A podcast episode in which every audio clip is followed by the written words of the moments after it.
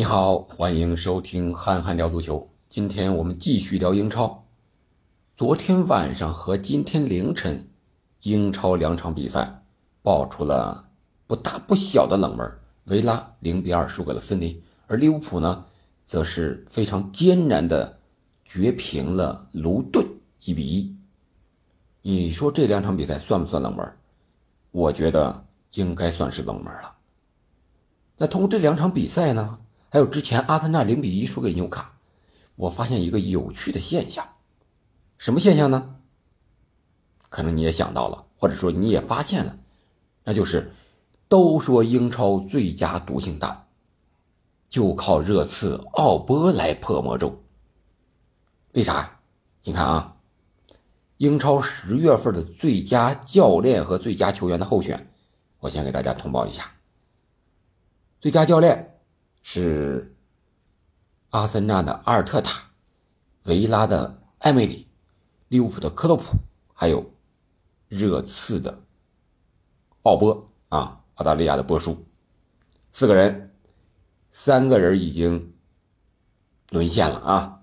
阿森纳零比一输给了纽卡，艾梅里的维拉零比二输给了森林，克洛普输给了排名倒数的卢顿。你说说这个毒性是不是够大的？四个候选，三个折戟，然后我们再来看看最佳球员的候选。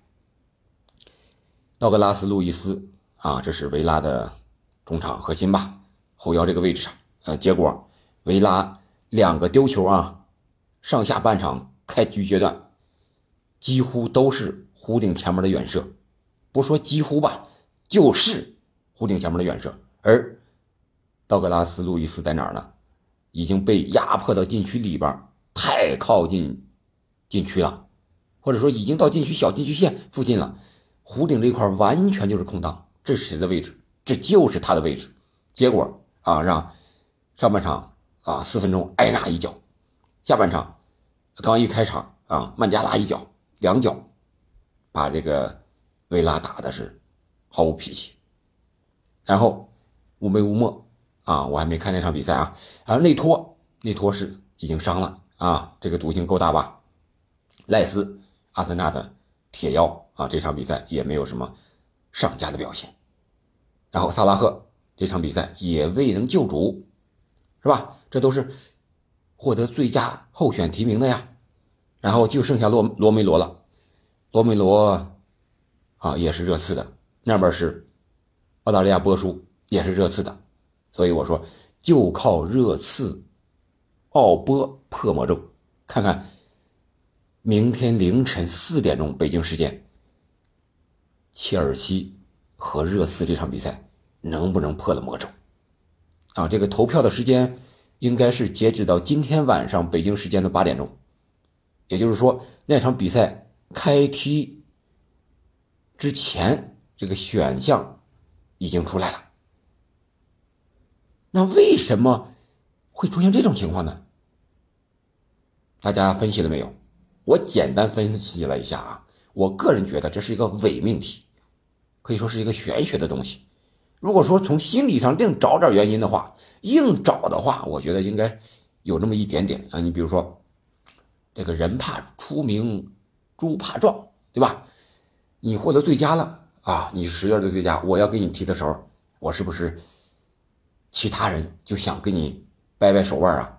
你不是最佳吗？我打的就是你精锐，对不对？廖健里讲的这种，老子打的就是精锐，啊，针对性可能就更强了啊！别人哈兰德，你是个前锋，是吧？你十月获得最佳了，啊，那我下一场我就针对你防守。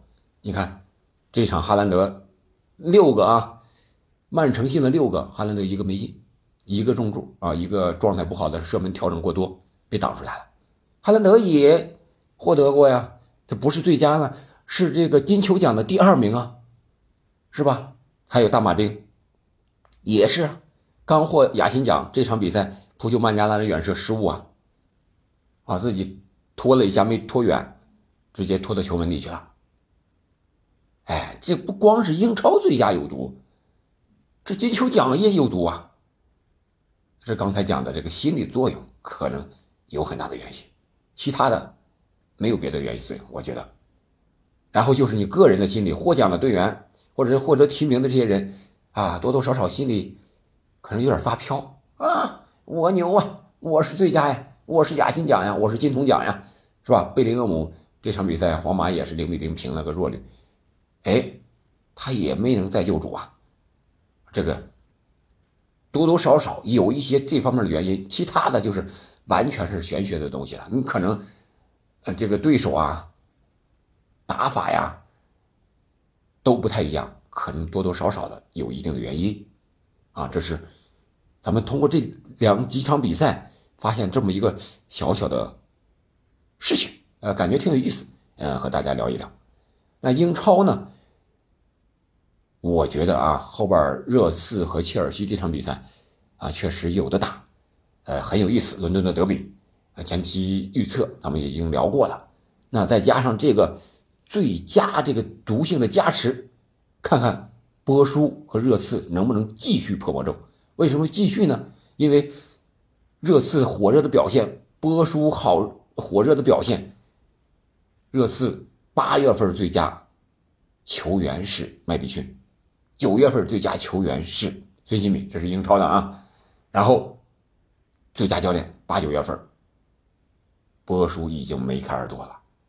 这一次小帽子戏法，面对的是阿根廷的波叔，两个波叔对决，上演出什么样的火花，我们拭目以待，好吧？今天咱们简单聊聊这一个小小的话题，大家可以在评论区多多留言啊。我们看看，到底这个英超最佳的魔性有多大？感谢您的收听，我们下期再见。